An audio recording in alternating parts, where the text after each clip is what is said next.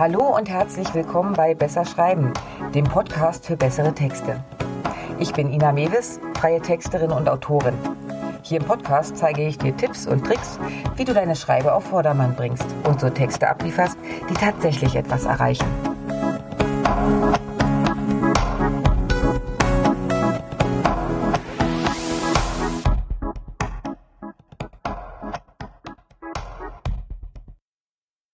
Teasertexte bestimmen gemeinsam mit der Überschrift, ob deine Leser weiterlesen oder wegklicken. Diese kurzen Einstiegssätze sind also entscheidend, egal ob bei Blogbeiträgen, Landingpages oder Social-Media-Kampagnen. In dieser Folge erfährst du, was genau einen guten Teasertext ausmacht, worauf du beim Schreiben achten solltest und wo überall du mit diesen Textbausteinen arbeiten kannst. Warum solltest du mit Teasertexten arbeiten? Ein gut geschriebener Teaser funktioniert wie die Vorschau bei Netflix oder im Kino. Die kleinen Filmchen, bevor der Eismann durchkommt, zeigen dir schnell, worum es geht. Und du bekommst einen Vorgeschmack, ob dir der Stil gefällt und das Thema spannend ist. Eine gut gemachte Vorschau lässt sich das Popcorn und die Literflasche Cola bereitstellen. Ist sie schlecht, entgeht dir vielleicht ein Hammerfilm. Aber wissen wirst du es nicht, denn dein Interesse ist weg. Egal was für Texte du schreibst, du bist nicht allein mit deinen Inhalten. Das bedeutet, dass du deinen Leser so schnell wie möglich überzeugen musst, dass genau dein Text das ist, was er lesen will. Das gilt nicht nur für den Anfang eines Blogartikels. Teasertexte tauchen an vielen anderen Stellen auf. Wenn du deinen Beitrag auf Social Media teilst, wirst du nicht den gesamten Inhalt dort einstellen. Also brauchst du einen Aufhänger, der zum Weiterklicken animiert. Genauso sieht es bei Anzeigen aus, die auf deine Landingpage verweisen und Ankündigungen im Newsletter, die weiterführen wollen. Selbst die Description in den Metatext, also der Beschreibungstext bei den Google-Suchergebnissen, ist ein Teasertext. Im Journalismus werden Teasertexte ebenfalls alle Nase lang eingesetzt. Achte mal drauf. Selbst eine normale Nachricht beginnt mit ein, zwei Sätzen, die den Inhalt des Artikels grob zusammenfassen und damit neugierig machen. Aber kommen wir zurück zur ursprünglichen Variante, den Einstieg in deinem Blogartikel. Gerade bei längeren Beiträgen ist es wichtig, die Neugier anzuregen, also zu teasern. Stell dir vor, du schreibst einen langen Artikel über die Vorzüge des Coachings und steigst direkt mit der Definition ein. Trockener geht's nicht, oder? Abgesehen davon weiß dein Leser ja dann auch gar nicht, ob er seine Frage, wie genau das Coaching bei dir abläuft, überhaupt erklärt bekommt. Und die wenigsten haben die Muße, deinen Beitrag zu überfliegen und selbst zu suchen, ob drin ist, was sie wollen. Also musst du ihnen helfen und zeigen, was du liefern wirst. Bleiben wir bei dem Bild der Netflix-Vorschau. Dort gibt es klassisch drei Varianten. Variante 1. Du siehst die ersten Filmminuten, direkt den Anfang. Meist nicht sonderlich spannend und es sagt auch wenig darüber aus, wie es insgesamt weitergeht. Variante 2. Es gibt einen Zusammenschnitt der wichtigsten Szenen. Dummerweise wird dabei aber schon verraten, wer der Mörder ist. Hm, warum genau soll ich jetzt noch weiter gucken? Variante 3 ist dein perfekter Teaser. Verschiedene Szenen werden angerissen, du weißt, worum es geht Spannung wird aufgebaut. Und du drückst direkt Start, weil du wissen willst, was genau dort passiert. Der Teasertext ist der Einstieg und die Karotte. Karotte? Ja. Die Möhre, die man dem Esel hinhängt, damit er losläuft. In dem Fall ist der Teasertext der Anreiz weiterzulesen. Im Englischen spricht man vom Hook, also von einem Haken. Hat der Leser den geschluckt, kommt er nicht mehr weg. Aber wie genau funktioniert das nun? Worauf musst du achten? Fünf Tipps für einen guten Teasertext. Der Teaser kommt zum Schluss. Äh, wie jetzt? Der Teaser soll doch ganz am Anfang stehen, oder nicht? Ja, das ist richtig. Er ist aber normalerweise der letzte Schritt im Schreibprozess. Warum? Weil er den Inhalt wiedergeben soll. Und das geht am besten, wenn du den Rest des Artikels fertig hast. Erst dann kannst du konkret sagen, was den Leser ganz konkret erwartet, was die Kernaussage ist und was du im Text bietest. Genau diese Aussagen sollten nämlich in den Teasertext rein. Der Teaser ist häufig eine Art kurze Inhaltsangabe. Wenn du die wichtigsten W-Fragen beantwortest, hast du schon viel abgedeckt. Wer, warum, was, wann, wie. Das sind die Klassiker dieser Fragen. Alle musst du nicht beantworten. Ein Teil ist aber immer gut. Arbeite mit Cliffhängern. Damit deine Leser nicht wegklicken, weil sie schon alles wissen, hältst du dich kurz und versuchst ein bisschen Spannung aufzubauen. Ähnlich wie am Ende von einzelnen Serienfolgen kann dein Teaser mit einem Cliffhanger enden. Wer den Text sieht, muss einfach weiterlesen, weil er oder sie zu neugierig ist, wie es denn nun weitergeht und was genau du verrätst. Eine gute Variante des Cliffhangers ist eine Aussage, die der Leser so vielleicht erstmal nicht erwartet. Beispielgefällig? Hier ein Teaser zu einem Text zum Thema SEO. SEO ist im Online-Marketing nicht wegzudenken. Ohne Suchmaschinenoptimierung renkt keine Seite und deine Inhalte werden nicht gesehen.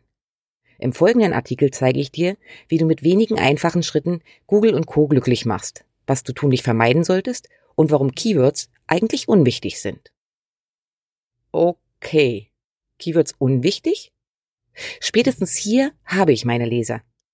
Denn Keywords sind doch entscheidend für SEO, oder nicht? Im weiteren Artikel mache ich dann deutlich, dass es viele, viele andere Faktoren gibt, die mindestens genauso wichtig sind und zeige, dass die klassische Keyword-Arbeit, wie vor ein paar Jahren gängige Praxis, überholt ist und worauf es mittlerweile ankommt. Nutze Fragen im Teaser. Wie gesagt, der Inhalt sollte in den kurzen Zeilen deutlich werden. Du kannst aber auch Neugier aufbauen, indem du mit einer Frage arbeitest. Dann geht dein Leser davon aus, dass du genau diese Frage im folgenden Text auch beantwortest. Und ja, das solltest du dann auch tun. Ansonsten fühlt sich dein Leser veräppelt und wird wohl eher nicht wiederkommen. Wichtig dabei ist, mit offenen Fragen zu arbeiten. Also denen, auf die man nicht einfach Ja oder Nein antwortet. Offene Fragen regen zum Nachdenken an und machen auch klar, dass es oft mehr als eine Antwort geben könnte. Auch hier ein Beispiel zum SEO-Artikel. Mit der Suchmaschinenoptimierung steht und fällt die Sichtbarkeit deiner Seite. So viel ist klar. Keywords, Bildattribute, Backlink-Strukturen. Der Algorithmus will gefüttert werden. Was aber, wenn ein einziger kleiner Tipp dir schon helfen würde, deine Texte ideal anzupassen, ohne dass du dafür studieren musst? Denk immer an deine Leser. Ich kann es nicht genug betonen. Du schreibst nicht für dich. Du schreibst für deine Leser. Wenn du dich also an den Teaser setzt, überlege ganz genau, was dein Leser wissen will, was er erwartet. Und dann schreibe genau das. Nicht aus deiner Warte, sondern aus der Sicht deiner Bayer-Persona. Und versuch dich bitte nicht im Clickbaiting. Das wird ja auch heute immer noch gern genutzt, besonders bei Überschriften. Aber auch bei Teasertexten ist für viele die Versuchung groß. Beim Clickbaiting machst du den Leser heiß, indem du irgendwas total Spannendes und Aufregendes ankündigst, was dann aber in den meisten Fällen schlicht nicht erfüllt wird. Und das zerstört Vertrauen. Arbeite mit dem Küchenzuruf. Dem was? Der Küchenzuruf ist ein Hilfsmittel, um prägnant und kurz wichtige Informationen auf den Punkt zu bringen. Stell dir vor, du sitzt im Wohnzimmer, dein Partner steht in der Küche und bereitet das Essen vor. Du siehst etwas Aufregendes im Fernsehen. Und da kommt er. Der Küchenzuruf. Hey Darling, in Beirut gab es gerade eine extrem große Explosion. Noch ist nichts klar. Wenn du den Brennpunkt mitgucken willst, komm schnell her, geht gleich los. Okay. Eigentlich geht das Ganze auf Henry Nunn, Gründer des Stern, zurück. Der Küchenzuruf ist ursprünglich eine Hilfe für Journalisten in einem Artikel, die Kernaussage nicht aus dem Blick zu verlieren. Aber genau genommen ist er eben auch der perfekte Teaser. Denn wenn die Kernaussage eines Textes überzeugt, will ich mehr darüber wissen. Und lese weiter. Schreibe kurz, prägnant und klar verständlich. Das gilt natürlich insgesamt für deinen Text, besonders aber im Teaser. Stolpert der Leser über unbekannte Begriffe oder Satzungetüme, steigt er direkt aus. Und das willst du ja nicht. Beschränke dich auf wenige Sätze. Der Teaser ist ein kurzer Einstieg. Die Betonung liegt dabei auf kurz. Ein guter Richtwert sind 300 Zeichen. Bei Twitter liegt die Begrenzung bei 280 Zeichen. Und was da alles reinpasst. Kriegserklärungen, Staatsaffären, Schenkelklopfer. Strukturiere deinen Teaser. Das geht am einfachsten mit Bindestrichen, Doppelpunkt und Co. So schreibst du zwar noch immer einen flüssigen Text, gibst ihm aber zusätzlich ein bisschen Aufzählungs- und Stichpunktcharakter und kannst ihn so straffen. Achte auf die Überschrift. Well, yes. Der Teaser ist kein Einzelkind. Er kommt immer mit einer Überschrift und die beiden sollten in sich geschlossen Sinn machen. Passen sie nicht zusammen oder sind sie widersprüchlich? entsteht eine Textschere im Kopf des Lehrers und er steigt aus. Achte aber darauf, im Teaser nicht zu wiederholen, was eh schon in der Headline steht. Einzige Ausnahme? Das Keyword. Das darf und sollte natürlich in beiden vorkommen. Wichtiger als der SEO-Aspekt ist aber immer der Lesefluss. Wenn das Keyword partout nicht passt oder es erzwungen klingt, dann nimm lieber eine Alternative. Mein Tipp aus der Praxis? Halte die Augen offen und achte darauf, wie andere solche Texte einsetzen. Du wirst erstaunt sein, wie oft du auf diese Appetizer stößt. Probier dich aus. Immer wieder und wieder. Stück für Stück werden deine Teasertexte so besser werden. Fazit? Ohne Teaser kommst du im Online-Marketing nicht weit.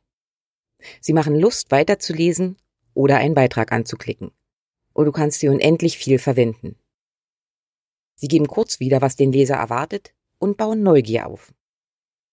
Wichtig ist, dass du auch hier aus der Sicht des Lesers schreibst. So, das war's für heute von mir. Wenn es dir gefallen hat, lass mir gerne ein Like da. Kommentare und Anregungen sind natürlich auch herzlich willkommen.